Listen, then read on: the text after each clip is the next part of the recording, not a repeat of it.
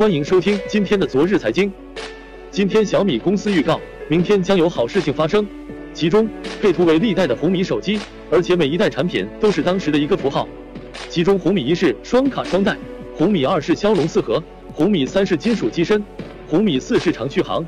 毫无疑问，明天要宣布的应该就是红米五了。根据之前曝光的消息，红米五采用了十八比九全面屏，保留了额头和下巴，顶部还配有柔光灯。背部是全金属机身，配有指纹识别。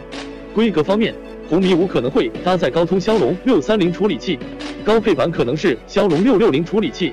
至于价格，按照红米手机的定位，红米五应该在千元左右。